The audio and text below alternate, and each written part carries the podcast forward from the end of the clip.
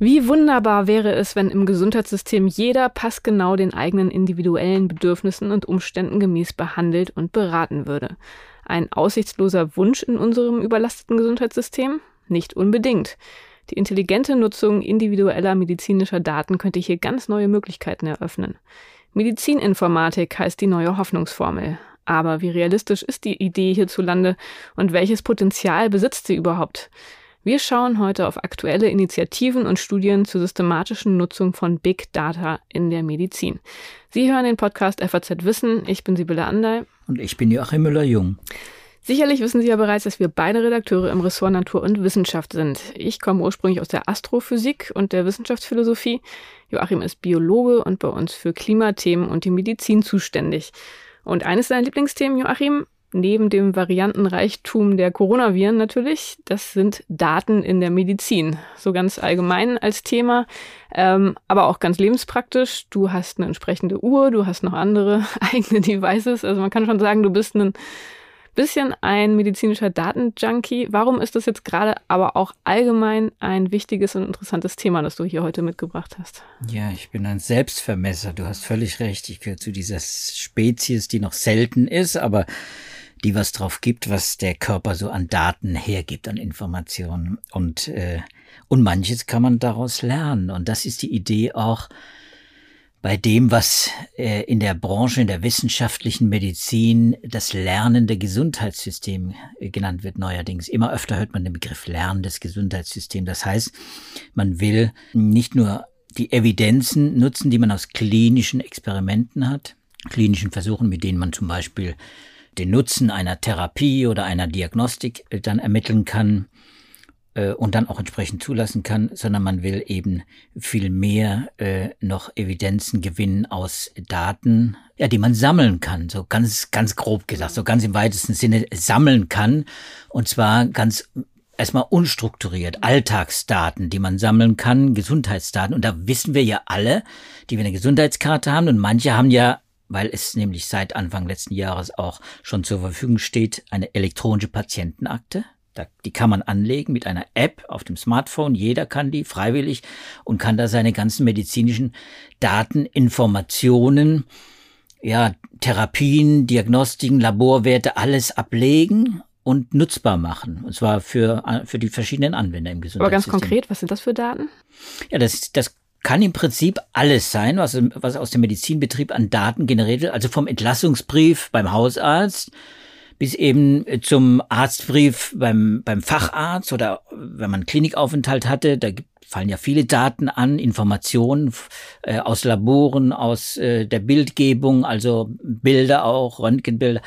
All diese Daten kann jeder. Das ist das Interessante, dass viele davon ja gar nichts wissen, nee, dass sie das kennen. Ja, dass viele das gar nicht wissen und deswegen auch nicht nutzen. Das kann man nutzen, ähnlich wie mein wie mein mein Ring, den ich ja nutze, um, um Schlafdaten zu ermitteln. Und die Aber die laufen nicht in deine Patientenakte. Soweit geht's dann nicht. Nein, die laufen nicht in die Patientenakte. Äh, das ist auch nicht äh, gewissermaßen medizinisch zertifiziert. Das sind auch wirklich medizinische Daten, die da zusammenlaufen, die dann auch von, naja, von Fachleuten, also wirklich von Ärzten dann auch erstellt werden. Die sind auch nicht mehr dann manipulierbar von mir hinterher. Also ich kann so einen Arztbrief oder Labordaten oder was auch immer da zusammenläuft, äh, in dieser elektronischen Patientenakte nicht hinterher noch manipulieren, also verändern, so nach Gutdünken. Ich kann sie rausnehmen, kann sie zur Verfügung stellen. Ich kann natürlich auch bestimmen, wer diese Daten äh, auswerten kann, wer sie nutzen kann, wem ich sie zur Verfügung stelle. All das, das bleibt gewissermaßen in der äh, Macht des Patienten, in der Autorität des Patienten,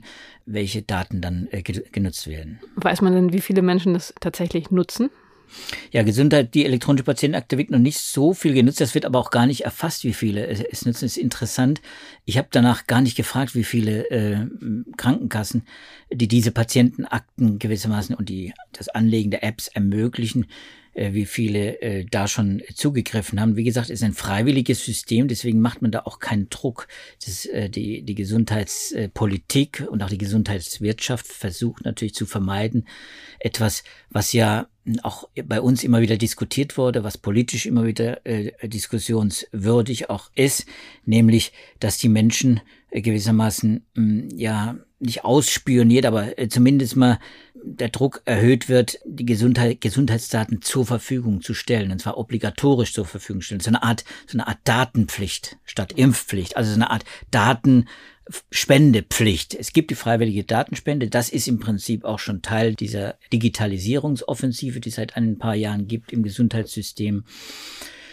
Herr Spahn hat das ja vorangetrieben mit der Digitalisierung. Äh, man kann aber sagen, es war eigentlich nur ein Anfang, wenn man guckt, was in anderen Ländern schon an Digitalisierung im Gesundheitssystem unterwegs ist, da muss man sagen, stehen wir immer noch am Anfang und diese Woche, auch deswegen machen wir dieses Thema heute mit, diese Woche läuft die äh, Digital Health Konferenz in Berlin äh, und äh, die geht jetzt äh, zu Ende. Das läuft seit Anfang der Woche und da bin ich auch mal drüber gegangen und ich habe mal in, geguckt. Ich habe das über die Jahre verfolgt, wie es denn mit der Digitalisierung der Gesundheitsbranche in Deutschland, aber eben auch ja der Gesundheit der digitalen Datennutzung auch durch die Patienten, wie es da aussieht, da sieht man, dass es schon Fortschritte gibt. Es ist unglaublich, wie viele Player es gibt auf diesem Gebiet inzwischen. Kommerzielle Anbieter, kommerzielle Nutzer, äh, öffentliche Anbieter, öffentliche Nutzer. Also zum Beispiel ganz fantastisch finde ich die, die Entdeckung, die ich jetzt erst gemacht habe, die allerdings gar nicht so frisch ist, dass,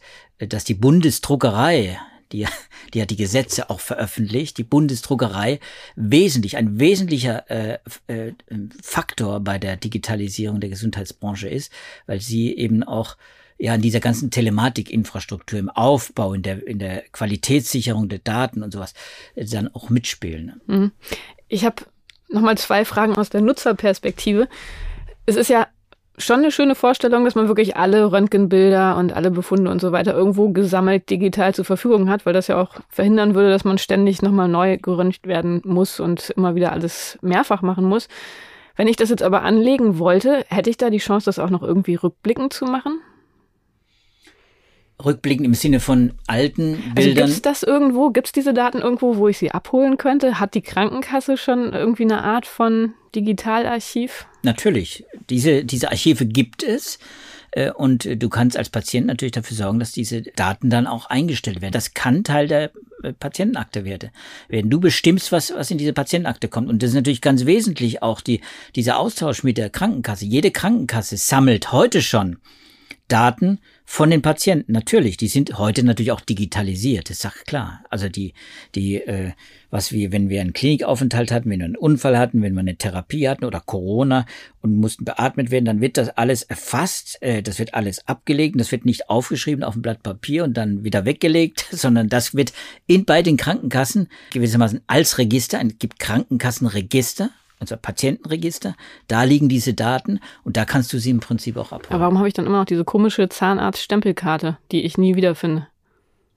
Ja, das äh, musst du dich selber fragen, warum du da dieses Informationsbedürfnis noch nicht hattest, offenbar, ja. dass man, dass man das tun kann. Das kann man tun, wie gesagt. Äh, das ist das ja ist auch eine, gewissermaßen eine Einladung, dass mhm. man sowas dass auch der eine oder andere das tut, wenn er das will. Manche haben natürlich, und deswegen äh, ist auch da wie soll man sagen, Zurückhaltung in der Politik, was die, was die Kommunikation, was dies, das Marketing dieser Maßnahmen angeht, oft zu beobachten, weil natürlich viele Menschen äh, Sorge haben, dass es datenschutzrechtlich missbraucht wird. Genau, und das wäre jetzt meine zweite Frage. Ich meine, das ist ja eigentlich eine sehr konkrete Sorge, ne? Wenn jetzt die Krankenkasse zum Beispiel sieht, äh, ich wiege zu viel oder mein Puls ist schlecht oder so, dass die dann schon gleich wissen, ah, von der Frau Anderl müssen wir besonders viel Geld einziehen. Ja, Gibt es da Garantien, dass es nie in so eine Richtung laufen würde? Da gibt's keine Garantien. Wer wollte die geben, diese Garantie? Der Herr Lauterbach kann sie nicht geben. Der wird bald wieder abgelöst werden, vermutlich. Und, und andere können es auch nicht geben. Nein, die, diese Garantie wird man natürlich nicht bekommen. Dafür sind natürlich dann auch Gesetze da, die den Patienten schützen. Ich finde, es ist äh, ein interessanter Fortschritt in den letzten Jahren zu beobachten.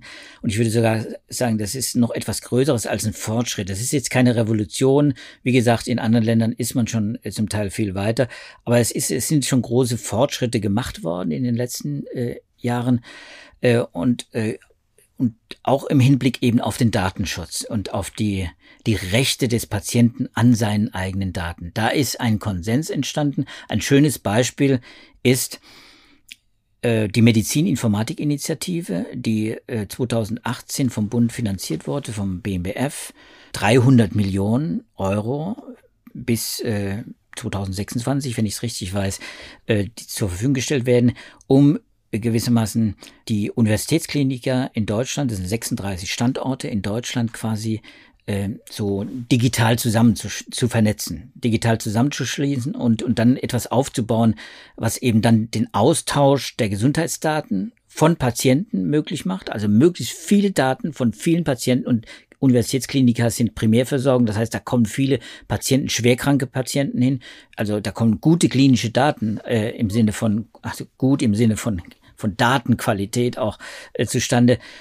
Verglichen jetzt zum Beispiel mit, mit den Daten, die niedergelassene Ärzte oder äh, kleine Kliniken äh, dann äh, auch generieren können, die können das auch, aber die haben natürlich nicht diese großen Patientenzahlen und nicht die, die Krankheitsbilder, die auch Universitätskliniker haben. Deswegen sind die Daten besonders wertvoll. Und diese Universitätsinitiative, Medizininformatik-Initiative, MIE, äh, die hat äh, in den letzten Jahren eben hm, Voraussetzungen geschaffen, um die Vernetzung, den Austausch von Gesundheitsdaten wirklich auf den Weg zu bringen. Da passiert viel. Da passiert zum Beispiel wird dieses Jahr im Sommer ein Forschungsdatenportal auch entwickelt ein transparentes Forschungsdatenportal. Das heißt, das nicht heißt, dass es äh, Gesundheitsdaten von Patienten, von einzelnen Patienten öffentlich gemacht werden, sondern dass jeder wirklich Zugriff haben kann und weiß, was mit seinen, seinen Daten passiert. Denn, und darauf wollte ich eigentlich hinaus, die Entwicklung, eine interessante Entwicklung dieser Medizininformatik-Initiative war die Entwicklung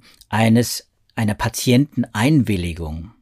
Stichwort jetzt wieder Datenschutz, Stichwort Patientenschutz, Persönlichkeitsrechte, die geschützt werden müssen. Das war ja in Deutschland und ist immer noch, muss man sagen, weil es da in den Ländern unterschiedliche Regelungen gibt, ist immer noch ein Zankapfel und ist immer noch ein Problem, ein Reibungspunkt, ein, eine Hürde, eine, eine echte Hürde für manche Projekte. Aber diese Initiative hat es geschafft, eine bundeseinheitliche Patienteneinwilligung zu entwickeln, also ein, ein Formular zu entwickeln, dass man dem Patienten aushändigt. Dieses Formular ist ein Broad Consent, früher hieß es Informed Consent oder ja, Patienteneinwilligung. Ein Broad Consent, das schon im Namen gewissermaßen äh, andeutet, dass es gewiss, dass es quasi äh, eine sehr breite Einwilligung der Patienten zur Nutzung seiner Daten äh, enthält. Und das ist natürlich freiwillig, das kann er unterschreiben, das wird, da wird aufgeklärt, der Patient.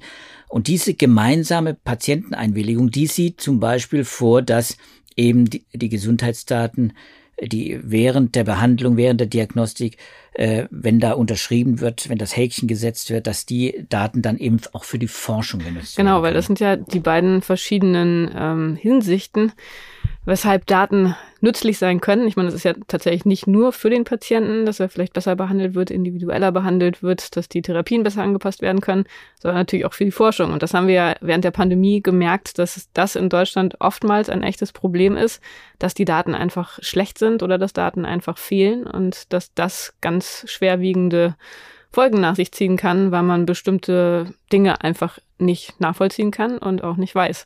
Also da geht es dann vor allem auch erstmal darum, diese Daten für Forschungszwecke zu, zu, nutzen. Genau, und zu standardisieren, zu harmonisieren. Diese, die, die Codierung äh, ist es der Fachbegriff, die Codierung gewissermaßen zu vereinheitlichen, dass die Daten, die in Hamburg gewonnen werden, auch mit denen in München und mit denen in Siegen oder, oder in Saarbrücken auch dann wirklich äh, austauschbar sind. Dass das kenne ich noch aus der Astrophysik, das Problem, wenn man Daten von einem Satelliten zum Beispiel kombinieren möchte mit Daten von einem Teleskop in Chile oder so. Das ist manchmal wirklich ziemlich, ziemlich schwierig. Also das ist da wahrscheinlich dann ähnlich. Und da war eben Covid, äh, die Corona-Pandemie tatsächlich ein Treiber, auch für diese Initiative. Es gibt ein, ein Projekt, Codex, wir haben es mal, glaube ich, hier im Podcast auch kurz erwähnt.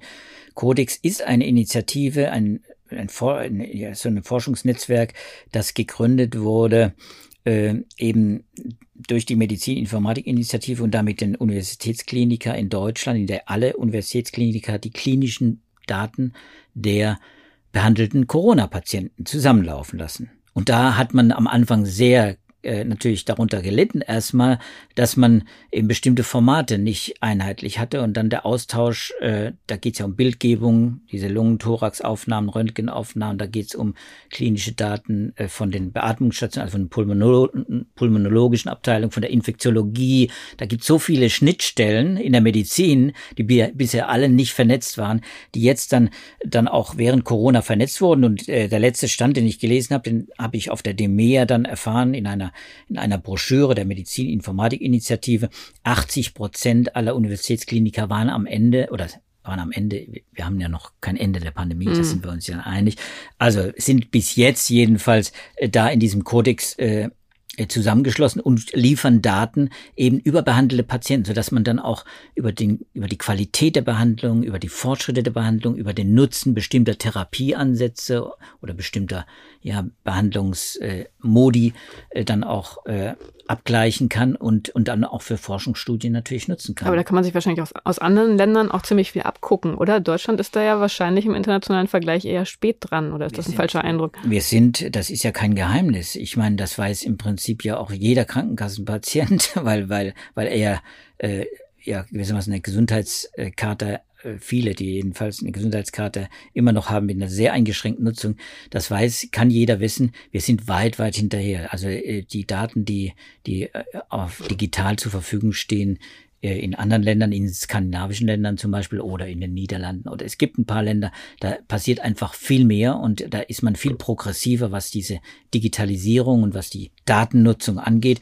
Und da Großbritannien, schönes Beispiel. Da kann man ja auch dann erkennen in der Corona-Pandemie, wie wertvoll solche Datenaustausch dann ist, wie schnell man an Daten kommt und wie schnell man dann auch die Daten, die einfach so einlaufen als Real-World-Data, ne, wie schnell die dann auch, wenn das clevere Forscher sind im Land, wie schnell die dann von jungen Gruppen dann auch genutzt werden können, um Aussagen treffen zu können über die Nützlichkeit eines Boosters oder über die äh, Zahl der, der, äh, der asymptomatisch infizierten Patienten und sowas. Das sind alles Informationen, die relativ schnell eingeflossen sind, aber immer dort, wo wir eine relativ wo wir große äh, äh, Datenmengen äh, von vielen Patienten haben, äh, die unter in unserem System so hm. nicht zu gewinnen Israel war da auch ein schönes Beispiel. Israel ne? ist das beste Beispiel eigentlich hm. dafür, genau. Ähm, aber du würdest schon sagen, jetzt in Deutschland ist da ordentlich Energie dahinter, dass es jetzt Initiativen gibt, um da endlich auch aufzuschließen? Ja, ich habe äh, ja, ja, jein, sage ich mal, äh, ja und nein. Also ich war äh, nebenher, auf, während ich auf der DEMEA dann auch war, noch beim Berliner Forum der Arbeitsgemeinschaft der medizinischen Fachgesellschaften, der AWMF.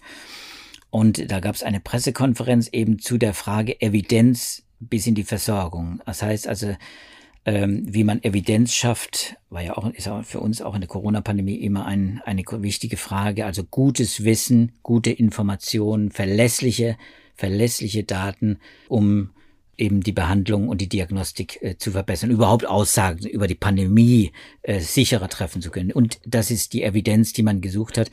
Und äh, in dieser Veranstaltung ging es wiederum nicht zum ersten Mal darum, dass man sowohl die Industrie wie auch die zuständigen medizinischen Fachgesellschaften, das sind 180 in Deutschland allein, 180 medizinische Fachgesellschaften, die auch die Leitlinien entwickeln äh, und eben auch die Zulassungsbehörden quasi zusammen vernetzt und austauscht, was, wie kann man verbessern, dass der dass eben auch die Gesundheitsdaten besser fließen. Dass nicht nur schnelle Leitlinien seriöse Leitlinien entwickelt werden, wie das erleicht, wie das auch in den Patienten, wie das in die, beim Arzt ankommt, wie Versorgung insgesamt verbessert wird, die Gesundheitsversorgung in Deutschland, sondern eben auch die, die, äh, die Entwicklung der Gesundheitsdaten durch die Digitalisierung Fortschritte machen kann. Da wurde das auch nochmal besprochen und das war ganz interessant, weil da bekommt man nämlich von den medizinischen Fachgesellschaften eben klar die Auskunft, es gibt einfach immer noch viel zu viele Hürden. Also zum Beispiel diese Krankenkassendaten.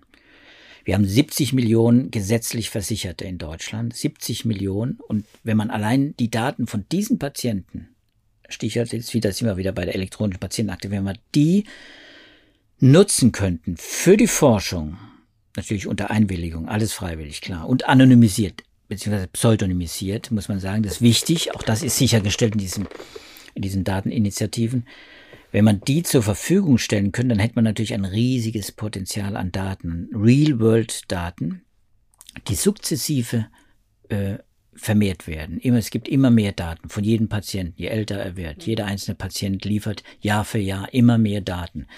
Und diese Daten sind natürlich extrem wertvoll, weil sie nicht nur etwas über die Krankheitsentwicklung äh, sagen, über, die, über das allgemeine Befinden des Patienten, sondern eben auch wirklich über die Basis, über die ja, die, die physiologische Basis, wenn Laborwerte dazukommen und wenn dann künftig auch noch Genomdaten dazukommen. Äh, da sage ich gerne nochmal was über diese Genomdateninitiative. So, und wenn diese Daten die würde man gerne nutzen, diese Daten. Die konnte man bis jetzt aber nicht nutzen. Da gab es gesetzliche Hürden. Und jetzt kommt eben, ich habe vorhin mit Karl Bräuch gesprochen, dem Präsident des Bundesamts für äh, Arzneimittel und Medizinprodukte, die Zulassungsbehörde quasi für Arzneimittelprodukte. Und er hat äh, während dieses Berliner Forums schon darauf hingewiesen, dass im Sommer eben das Forschungsdatenzentrum seine Arbeit aufnimmt. Und das Forschungsdatenzentrum, das ist auch etwas ganz Neues in Deutschland, das sammelt gewissermaßen die Daten, die bisher mehr oder weniger unstrukturiert waren und oft veraltet und das, was wir in der Corona-Pandemie auch beim oft beklagen, so mit Verzögerungen und lückenhaft und diese Datensammlung, die übernimmt das Forschungsdatenzentrum äh, an der BfArM also unter Aufsicht der BfArM. Und dieses Forschungsdatenzentrum wird äh, im Sommer seine Arbeit aufnehmen und da werden dann wirklich äh, Krankenkassendaten äh, ausgewertet. Und jetzt ist natürlich schon die Frage, wie gut äh, wird das auch in der Forschungslandschaft dann genutzt, um die Gesundheitsforschung insgesamt nach vorne zu bringen. Therapien, mhm. äh, Diagnostika, äh, bringen, nützen mir diese, diese ganzen Behandlungen überhaupt etwas, die mir der Arzt anbietet Stichwort. Ja, aber wirklich mir oder allgemein? Also da geht es doch jetzt schon, das, jetzt sind wir immer noch bei den ähm, anonymisierten Patientendaten, die für Forschungszwecke genutzt genau, werden. Genau, und, das, ja. und deswegen hast du völlig recht. Es geht erstmal ums Allgemeine, genau. um allgemeine Aussagen zu treffen und auch unter Umständen auch bestimmte Produkte wieder vom Markt zu nehmen und unter Umständen zu sagen, diese Produkte, die nützen nichts. Wir haben ja diese Qualitätskontrollen, die es im Gesundheitssystem ja gibt, aber die oft nicht nicht, nicht ausreichen in vielen Fällen, weil man weiß, bestimmte Angebote die es gibt in der Gesundheitsbranche, in der Medizin, äh, von der jeder hört, dazu gehört auch die Krebsvorsorge zum Teil, äh, die, ja, die ist zwiespältig. Da weiß man nicht, ob das wirklich eine gute Aussagekraft hat. Bringt das etwas, wenn ich da wirklich mir einen, einen PSA-Wert messen lasse, zum Beispiel. Äh, und diese, solche Aussagen, die müssen, die müssen verifiziert werden. Da muss, da müssen mit, mit Daten, möglichst viele Daten, müssen Evidenzen erzeugt werden, die eine Aussage ermöglichen und dann nützt es am Ende wieder natürlich dem Einzelnen, weil der Einzelne dann unter Umständen davor geschützt wird, bestimmte Maßnahmen oder, oder Programme, medizinische Programme in Anspruch zu nehmen, die vielleicht was kosten und dann aber gar nichts bringen. Ja. Wo du es jetzt gerade schon angesprochen hast, Krebsvorsorge, Prostatakrebs, PSA-Wert, da hast du eine Studie mitgebracht. Ja. Die, glaube ich, ganz interessant ist, weil das ja nun schon etwas ist, was wirklich viele Männer betrifft. Ja, genau. Da geht es um die risikoangepasste äh, Screening, äh, Früherkennung äh, von Prostatakrebs. Prostatakrebs ist äh, eine der häufigsten Krebserkrankungen, ist die häufigste bei, bei Männern und die zweithäufigste Krebstodesursache. Also ist ein sehr häufiger äh, Krebs, äh, der allerdings sehr umstritten ist in der Früherkennung, in der Vorsorgeuntersuchung. Das wissen die äh, Männer und auch die Menschen, die sich damit beschäftigen. Das ist, gibt seit Jahren eine Diskussion um den sogenannten PSA-Wert. Der PSA, das prostataspezifische Antigen, so eine Art Biomarker, den man den man ermittelt, der im Blut ist und in bestimmten Mengen. Und das Konzept ist, ein bestimmter PSA-Wert, der eine Grenze überschreitet, der deutet auf eine möglicherweise maligne Veränderung hin, also sprich auf einen Krebs, auf ein, vielleicht auch eine Frühform äh, von Krebs. Nun gibt es verschieden, bei, gerade bei Prostatakrebs wie bei anderen Krebsarten auch sehr unterschiedliche äh, aggressive äh, Krebsarten. Also es gibt einen sehr aggressiven, schnell verlaufenden Prostatakrebs, dann gibt es einen äh, sehr langsam verlaufenden, das hängt dann mit den Hormonen zusammen. Also man davon abgesehen, dieser PSA-Wert, der da äh, seit vielen Jahrzehnten diskutiert wird, den kann man ermitteln jederzeit und äh, die Idee ist jetzt bei dieser Studie mal zu ermitteln, äh, ob dieser PSA-Wert, wenn man ihn denn ermittelt, in einem Alter, zum Beispiel zwischen 45 und 50, äh, ob man, ob der schon etwas über das Krebsrisiko aussagt. Deswegen risikoangepasstes Screening.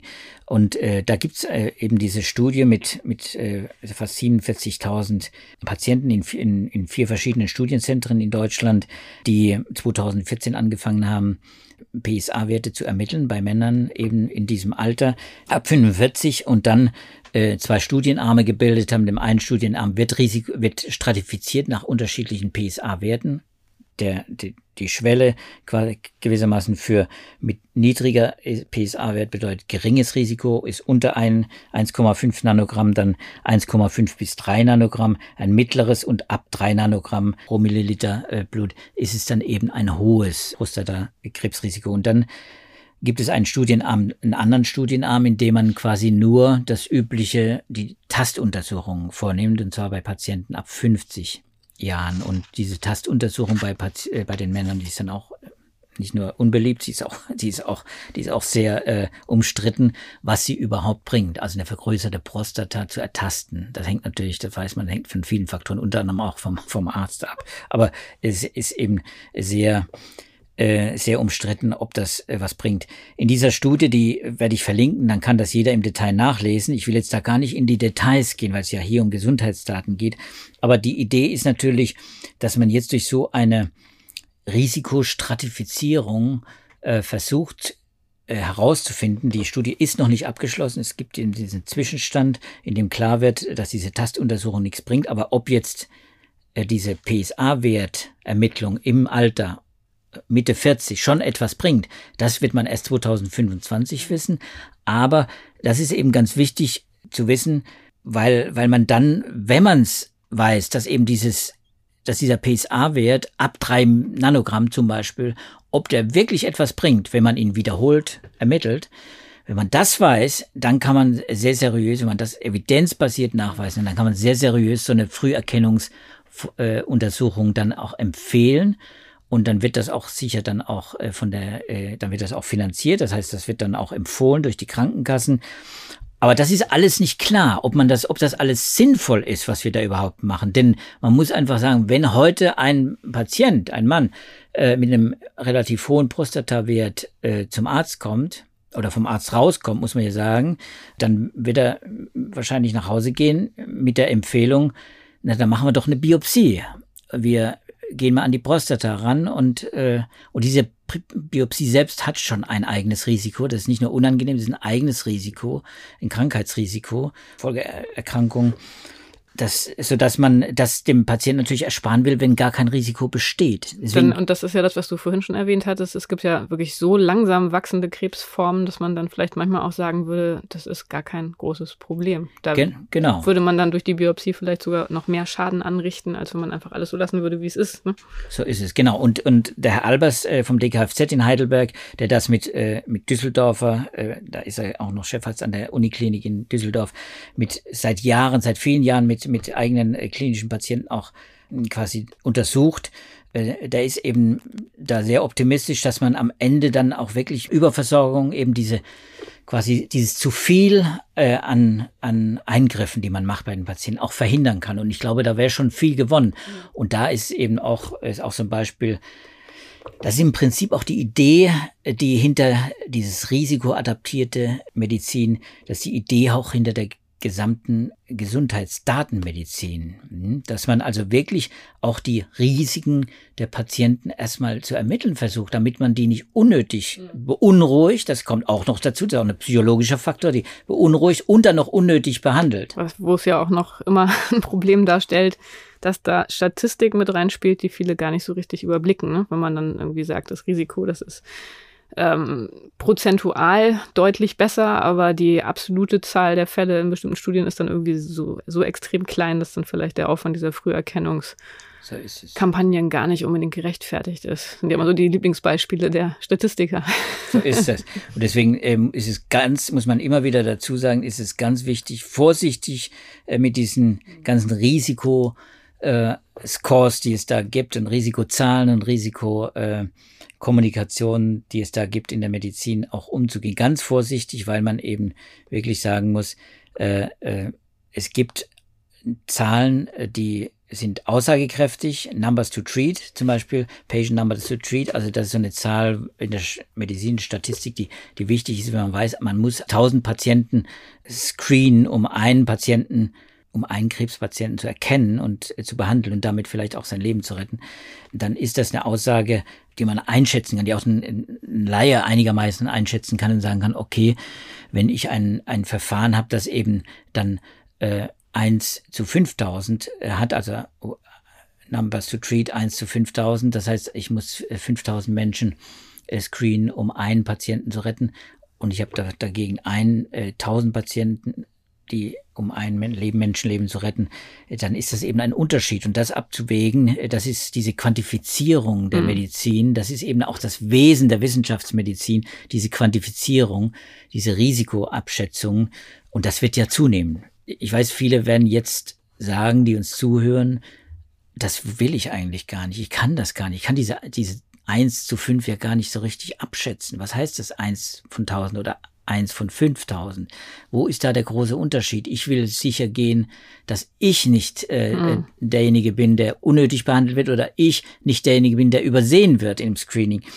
Aber man muss sagen, insgesamt, das ist völlig richtig, aber insgesamt geht es natürlich auch darum, durch solche Verfahren, durch Screenings oder durch, äh, durch Therapiemaßnahmen eben die Medizin insgesamt effizienter und produktiver zu machen. Und ich bin überzeugt, das zeigen auch äh, alle äh, Daten, die wir immer wieder von, gerade in der Onkologie, in der Krebsmedizin, aber auch bei vielen seltenen Erkrankungen haben, dass zusätzliche Daten eben da und zusätzliche Evidenz bringen. Und Evidenz ist wirklich das, das Nonplusultra in der Wissenschaftsmedizin. Du hast noch eine zweite Studie mitgebracht. Ähm, die hattest du vorhin schon angekündigt, denn da geht es um Genomdaten.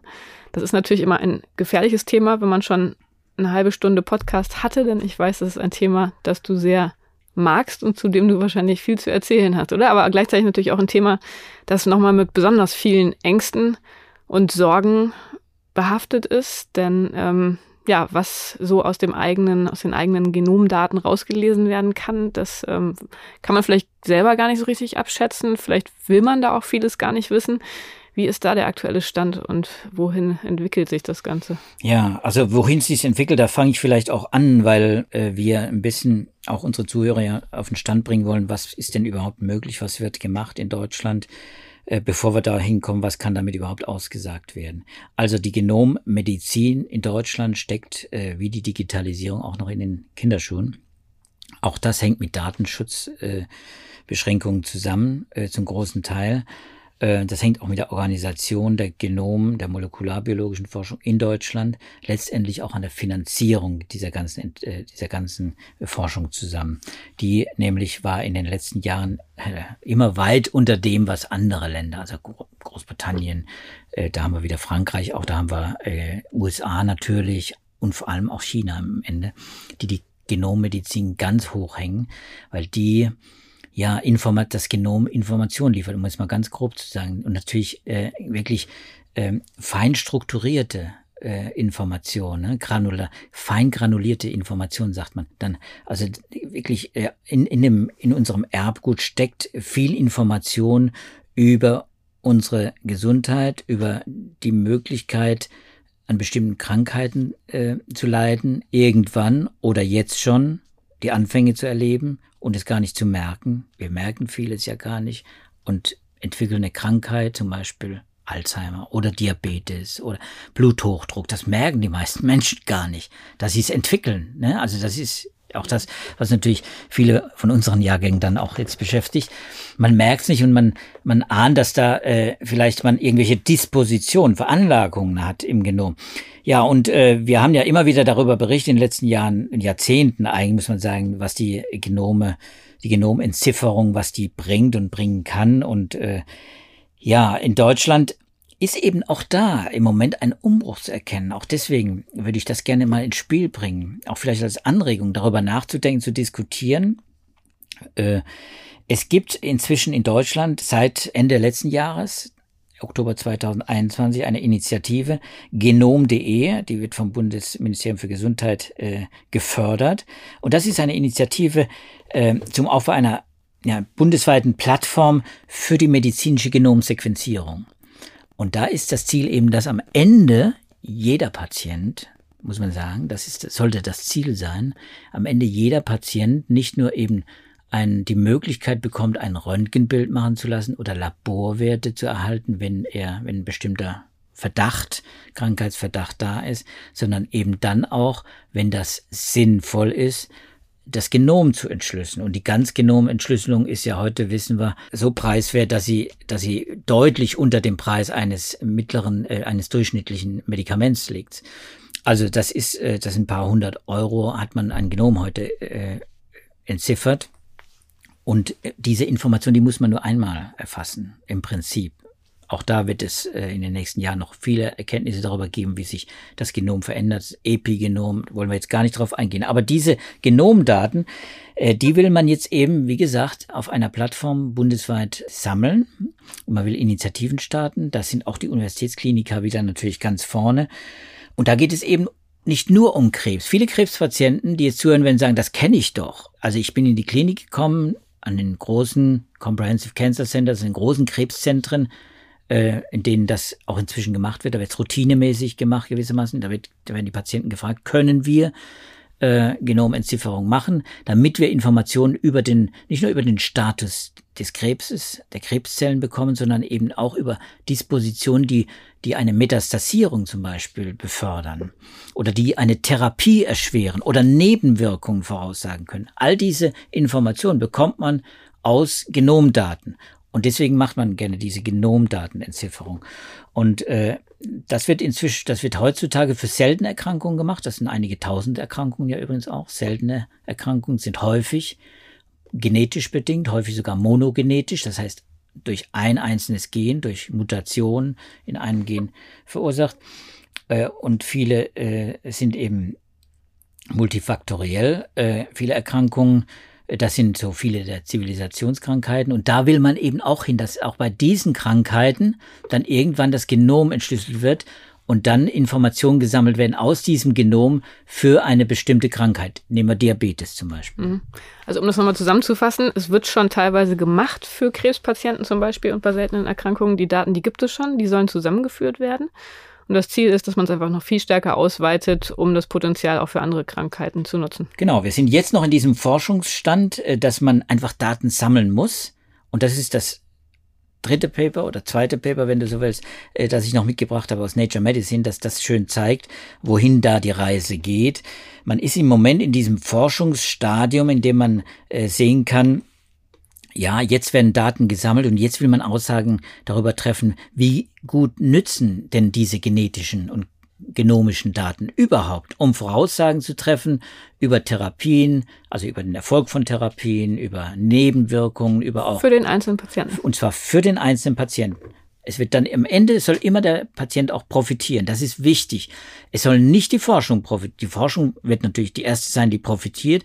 Aber am Ende muss natürlich das Ziel sein, dass der Patient, wenn er das will, eben Aussagen auch bekommt zu seiner eigenen Situation. Ne? Und das ist dieses dritte Paper, dieses Paper aus, aus der Ostküste ne, vom Brigham and Women's Hospital in Boston äh, in Nature Medicine. Die haben ein, eine Veröffentlichung geschrieben über einen polygenischen Risk Score, also einen, einen Risikoscore, also eine Art Nummer, äh, Quantifizierung des Risikos bei sechs verschiedenen Krankheiten aus Genomdaten äh, man untersucht schon sehr viel, viele Krankheiten sehr lange nach Genom, nach Wurzeln im Genom, nach Ursachen, nach, also nach den Auslösern im Genom. Und bei vielen, wie gesagt, gilt das ganz eindeutig, nämlich bei den monogenetischen, da weiß man, monogenetische Erbkrankheiten, ein Gen ist verursacht, also ein Gen, das in verschiedenen Variationen vorliegen kann, das verursacht eine bestimmte Erkrankung, Sichelzellenanämie zum Beispiel, Korea Huntington, der Mukoviszidose. Also die, es gibt viele Klassen. Es gibt übrigens auch Krebsarten, die mhm. gewissermaßen so fast monogenetisch sind, wo ein Gen eine Rolle spielt. Aber bei den allermeisten spielen viele Gene eine Rolle und noch viel mehr. Die Lebensweise, die Ernährung, auch die Umwelt, die Erziehung, die, also es gibt natürlich, man weiß, die Gene sind nicht deterministisch. Äh, das heißt, die Gene spielen nicht die alleinige Rolle, aber sie spielen bei vielen Patienten, wenn sie später eine Krankheit entwickeln, spielen sie eine wichtige Rolle, eine sehr wichtige Rolle. Und dieses zu ermitteln, da ist man schon seit ja, seit man eben das Genom entziffern kann, auch dran zu ermitteln in genetischen Assoziationsstudien versucht man herauszufinden, den Zusammenhang zwischen der Ausbildung einer Krankheit und den genetischen Grundlagen. Wo liegen die Gene quasi, die dafür verantwortlich sind? Das haben die da an der Studie auch konkret für verschiedene Krankheiten versucht. Die haben, äh, die haben das versucht für sechs verschiedene, für Diabetes, für koronare Herzerkrankungen, für kolorektal, also den Darmkrebs, den familiären Darmkrebs und bei Männern und Brustkrebs bei Frauen und eben das Herzflimmern äh, auch als Erkrankung, das äh, genetisch mitdeterminiert wird. Und da gibt es eben sehr große Unterschiede. Um das mal aus diesem Paper, in diesem Paper kann man lesen, wie, wie gewaltig äh, die Unterschiede sind zwischen den unterschiedlichen Krankheiten, was die Beteiligung von Genen angeht. Zum Beispiel eben ist bei dem Versuch, so eine Art ein Test zu entwickeln. Das ist das nämlich, was diese Wissenschaftler versuchen, einen Test zu entwickeln, um das genetische und das Risiko äh, eines Patienten Darmkrebs zu entwickeln oder Diabetes oder eben eine, äh, eine Herz-Kreislauf-Erkrankung zu entwickeln, äh, wie groß das Risiko ist. Und in diesem Paper hat man eben dann verschiedene Gene sich angeguckt, für diese Tests quasi eingesetzt und diese Voruntersuchung, das sind diese Assoziationsstudien, wo die Zusammenhänge zwischen Genetik und äh, Krankheit ermittelt werden. Äh, das war gewissermaßen die Vorinformation aus der Grundlagenforschung. Jetzt hat man eben bestimmte Gene genutzt. Das hat man äh, zum Beispiel bei dem Darmkrebs hat man 392 verschiedene Punkte im Erbgut, also SNPs nennt man das, das ein Single Nucleotide Polymorphism, also Mutationen quasi auf einzelne Mutationen, wirklich einzelne Buchstaben, die ausgetauscht wurden im Genom, das ja drei Milliarden mhm. Buchstaben lang ist. Einzelne Buchstaben können eine Wirkung haben, also einzelne Mutationen. Und die haben äh, für den, für den Risikoscore für Darmkrebs 392 unterschiedliche dieser Einzelbasenaustausche, Single Nucleotide Polymorphism, mal genutzt und angeguckt und äh, geguckt, kann man die nutzen, um, um das genetische Risiko zu testen. Und hat's geklappt? es hat, es hat sehr unter, es hat beim, es hat beim Darmkrebs recht, recht gut geklappt. Bei Diabetes äh, war es äh, ganz anders.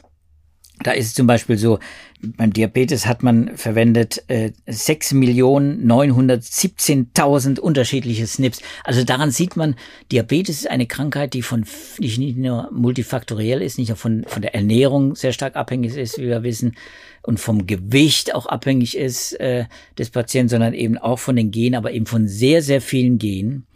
Und die haben in ihrem Essay da quasi äh, fast sieben Millionen äh, Mutationen da sich angeguckt und dann, um daraus so eine Art Ziffer zu ermitteln, wie hoch das Risiko ist gegenüber einem, ja, wie soll man sagen, einem unbelasteten Menschen. Aber ist das nicht irgendwie eine relativ schlimme Vorstellung, dass man so einen Test macht und dann kriegt man verschiedene Risikowerte und man weiß vielleicht gar nicht, wie zutreffend die überhaupt sind, aber dann lebt man die ganze Zeit in Furcht, dass man sich, dass man auf der Reise sozusagen zu verschiedenen Krankheiten sich befindet mit verschiedenen Wahrscheinlichkeiten, also das ist, äh, also ist das erstrebenswert? Ja, ob es erstrebenswert ist, äh, das wird sicher gesellschaftlich auch diskutiert werden müssen. Hm. Ich meine, diese Diskussion versuchen wir ja auch bei uns, auch in der Zeitung, äh, seit, seitdem die Entzifferung des Genoms so hohe Wellen geschlagen hat, ja auch äh, zu forcieren. Das wurde damals auch diskutiert. Es wird auch immer wieder natürlich in, in, in vielen, muss man sagen, in vielen politischen Gremien auch diskutiert. Äh, Ethiker sind da sehr intensiv dabei, das zu diskutieren. Ich habe, mein Eindruck ist auch der, dass er in der großen breiten Masse, ob es in Bürgerkonferenzen oder wo auch immer ist, äh, noch nicht so diskutiert wird. Ähm, das ist sicher ein Problem und ist auch schwer, sich damit zu beschäftigen für, für die Allgemeinheit. Also jeder Mensch kann sich nicht so intensiv mit den Themen beschäftigen und in der Tiefe. Und wenn, klar, wenn ein Test auf den Markt kommt, der sagt, wir haben hier, Sie haben hier die Möglichkeit mit einem Tropfen Blut oder, oder einer, einem Speichelabstrich, äh, dann äh, den Risikoscore für sechs verschiedene Krankheiten oder vielleicht am Ende für 60 oder 100 mhm. verschiedene Krankheiten zu ermitteln, dann ist das natürlich zwiespältig, sehe ich genauso wie du. Das, diese Angebote gibt's übrigens schon, die sind alle fast unseriös, mhm. jedenfalls in ihrer Aussagekraft sehr, sehr stark eingeschränkt. Aber es gibt so Freaks wie ich, die, die sich halt dann einen Ring anlegen, um sich dann selbst zu vermessen. Da gibt es Menschen, die sich dann, die sich dann wahrscheinlich auch mal einen Tropfen Blut abgeben. Oder, oder morgens müde bist, weil dein Ring dir gesagt hat, dass du schlecht geschlafen hast. So ist es. Und wenn dann, und, und das macht natürlich was aus einem und das macht genauso, macht eben die Information, die man mit diesen Risk Scores bekommt, mhm. mit solchen Tests, äh, natürlich äh, auch etwas mit den Menschen. Und das ist mit den Gesundheitsdaten insgesamt. Je mehr Daten wir sammeln von den äh, von, von den einzelnen Menschen, von den Patienten, aber auch von den Gesunden. Hier Selbstvermessung ist ja auch es werden ja auch Gesunde gewissermaßen als Referenz dann auch mit, äh, mit, mit verwendet äh, und, mit, und auch gebraucht für solche Studien. Ja, wenn man das dann alles äh, dann zusammennimmt, dann muss man sagen, ja klar, dann ist das natürlich eine durchmusterte Gesellschaft. Früher hat man vom gläsernen Patienten gesprochen. Es geht natürlich darum, dass es, der Patient äh, ist dann am Ende natürlich der Mensch, der sich noch gar nicht krank fühlt, der noch gar kein Patient ist, wenn man so will, der, das ist natürlich auch die Gefahr einer Pathologisierung hm. dieser ganzen, dieser ganzen äh, Technologie. Aber darin, das muss man ja auch wirklich äh, hier ansprechen, äh, und das muss diskutiert werden, darin liegt eben auch die Gefahr der wissenschaftlichen Medizin, dieser hm, ja, risikoadaptierten oder personalisierten, sehr stark äh, äh, auf Dat datengetriebene Medizin, das ist eben dann auch zwiespältig ist und dass man da ähm, unter Umständen nicht alle damit äh, glücklich macht. Manche wollen eben, weil sie möglichst früh das Wissen haben und möglichst auch danach leben wollen, ihre Ernährung umstellen, äh, öfter mal Kuren machen oder äh, ja mehr Kuren oder mehr, Kuchen. Kuren, Kuren und und den Kuchen weglassen und sich stattdessen dann eben mehr bewegen zum Beispiel. Hm.